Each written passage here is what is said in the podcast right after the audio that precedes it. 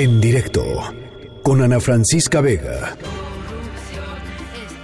Bueno, pues yo no sé si sea corrupción el adjetivo que describe este, pues este tema que les voy a platicar hoy, del que les voy a platicar hoy, pero sí por lo menos opacidad. Hay un, hay un, eh, pues literalmente un vacío de información en torno a, ¿se acuerdan las universidades? Eh, que arrancando el sexenio del presidente López Obrador dijo que iban a ser 100 eh, universidades, las universidades para el bienestar Benito Juárez García, específicamente situadas en lugares en donde hay jóvenes que pues no tienen acceso a educación de calidad y educación eh, universitaria de calidad. Pues bueno, eh, cuando Mexicanos contra la Corrupción y la Impunidad decidió hacer una evaluación de pues cómo iban estas universidades a poco más de un año de, lanzamiento del programa y eh, pues un poco cuál es la calidad de la educación que se está impartiendo ahí, etcétera. Se dio cuenta primero que en la página web de las universidades pues, simple y sencillamente no hay información.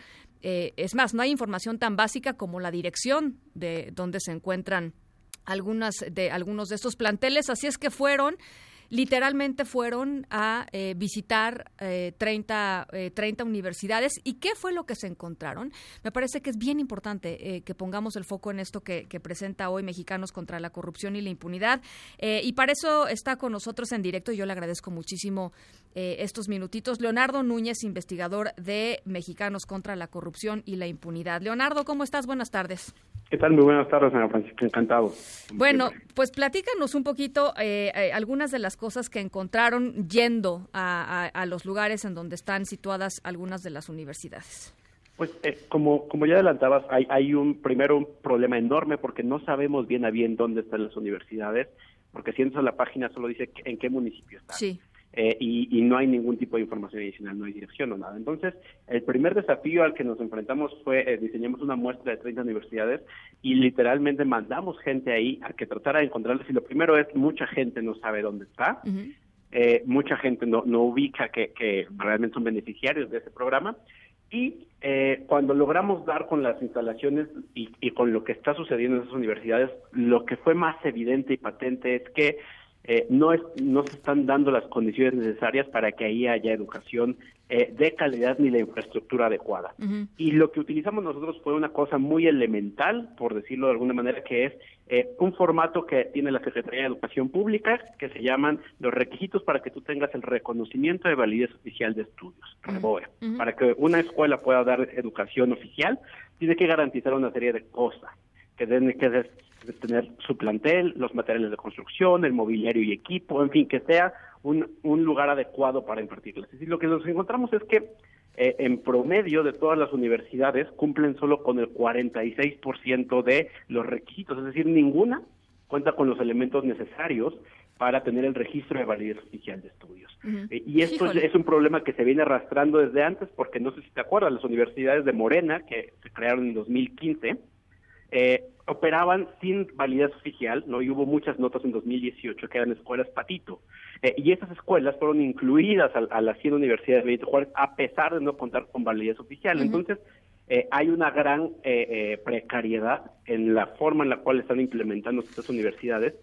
Y otro de los grandes problemas es que no podíamos verificar, y hoy por hoy no podemos verificar exactamente cuántos alumnos hay. El presidente dijo en un informe que había 39 mil estudiantes pero no hay una base de datos, no podemos verificarlo y de hecho cuando nosotros fuimos a visitar los planteles, en promedio se encontraron solo 153 alumnos por plantel. Eh, y 4.3 profesores por, por, universidad, ¿no? Entonces... 4.3 eh, profesores por universidad. Así es, y 153 estudiantes por plantel eh, en promedio. Entonces, claramente esos esos números pues no cuadran con lo que el presidente está está presumiendo pero pues justo esto es consecuencia de un ejercicio de ir a verificar en la realidad, porque nadie se ha tomado la tarea de verificarlo porque no hay información. Ahora, tengo entendido que hace unos eh, hace unos días eh, eh, varios senadores, incluyendo, por cierto, uno que otro senador del propio partido del presidente de Morena, pues le exigieron al gobierno federal que transparente todos estos, este, toda esta información que ustedes señalaron y que pues de, tal manera que puedan evaluar qué es lo que está sucediendo ahí. Eh, ¿Ha habido alguna algún alguna respuesta a esta petición por parte de los legisladores? ¿Sabes? Así es, hasta el momento no ha habido una respuesta, como bien mencionas, este fue un punto de acuerdo que pasó hace unos cuantos días, eh, porque justamente es una preocupación compartida en la cual no hay ningún tipo de datos. O sea, es increíble que el presidente presuma 100 universidades y no sepas dónde están y que cuando te vas a parar ahí resulta que están literalmente eh, en un auditorio no o en, locales comerciales donde no hay internet ni luz, por ejemplo, como es el caso de algunas universidades. Entonces, eh, pues claramente entre el dicho y el hecho hay, una gran cantidad de, vacío que no estamos conociendo porque la información pues simplemente no es pública. Tengo entendido que también hay un tema ahí de presupuestos, ¿no? De, que no se ha gastado eh, el presupuesto que se tenía planificado, aún a pesar de que el, presidente dice que todo va marchando eh, pues conforme al plan. Claro, a nosotros nos llama la atención que se presume que empezaron desde marzo de 2018, pero cuando nosotros revisamos los números de Hacienda, los informes trimestrales, el primero, segundo y tercer trimestre, el programa de universidades había gastado cero pesos. O sea, cero pesos es cero pesos. Eh, es decir, llegamos hasta septiembre y no se había pagado un solo peso. Y solo hasta el cuarto trimestre se ejercieron 880 millones de pesos, que es el 88% del presupuesto, eh, pero hasta el último trimestre. Entonces, hay muchos problemas también de universidades que se presumían que ya estaban operando, que tenían miles de estudiantes, pero ni siquiera estaban ejerciendo presupuesto. Eh, ah, sí, adelante. muchas irregularidades, más, eh, insisto, este es un eh, análisis que hicimos en muchos en muchos campos, no porque también hay problemas en la evaluación de en el diseño de la política pública, hay un problema de dónde están las universidades, porque de mera entrada el 50% está en municipios gobernados por Morena, ¿no? Y si le sumas lo de la coalición, 60% de las universidades están en, en, una, en zonas oficialistas, por decirlo de alguna manera.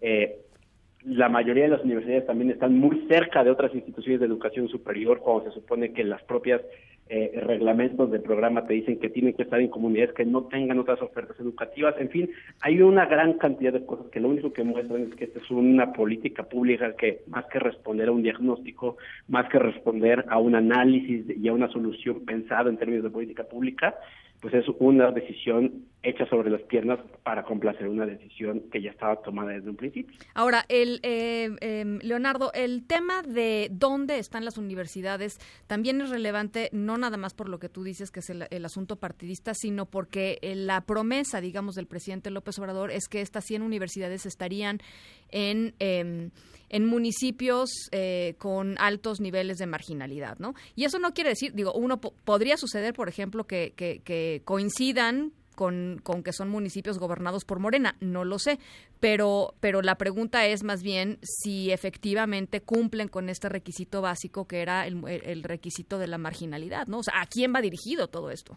Claro, este es uno de los hallazgos también más importantes que, hay en la política pública. Cuando empezamos a ver las características de los municipios elegidos, resulta que de los 100 eh, eh, que participan, solamente 37 son localidades de alta o muy alta marginación. Es decir, 63%, el resto, están en zonas en las cuales no deberían estar dada la priorización que tiene esta política pública. ¿no? El, caso más extremo es en la Ciudad de México. En la Ciudad de México hay 10 universidades de esta naturaleza que están operando en esas condiciones, cuando pues el objetivo del programa es atender a las comunidades más necesitadas que tienen menos acceso a la universidad. Entonces ni, siquiera esos requisitos se están cumpliendo en esta en, en la forma en la que se diseñó este programa. Bueno, eh, eh, eh, supongo que, bueno, todo esto, por, supuesto, puede ser consultado por quien sea en la página de Mexicanos contra la Corrupción y la Impunidad. ¿Qué sigue después de esto, Leonardo? pues lo que sigue es ver la respuesta que hay por parte del gobierno y creo que también es muy importante poner sobre la mesa que esta no puede ser la única apuesta para solucionar el problema de falta de acceso a la educación superior, porque incluso si se cumplen todos los números de eh, este programa, solamente se aumentarían 1% la matrícula escolar universitaria. Necesitamos un aumento de 10%, cuando menos. Entonces, si necesitamos otras apuestas, esta no puede ser la principal y además necesita rediseñarse y repensarse porque hoy por hoy son universidades en el limbo, que pueden ser o muy buenas si se corrigen o pueden acabar siendo pues algo totalmente eh, que acaba del infierno. Claro. Oye, eh, finalmente te quisiera preguntar, Leonardo, eh, el tema del contenido. Eh, pues, decías que había 4.5 profesores en promedio por, por universidad, de los que ustedes encontraron. ¿Qué hay de los programas? Es decir, ¿pudieron echarle un ojo a lo, a lo que les están enseñando? ¿Qué carreras están haciendo? Este, con, qué, ¿Con qué criterios están seleccionando los materiales? En fin.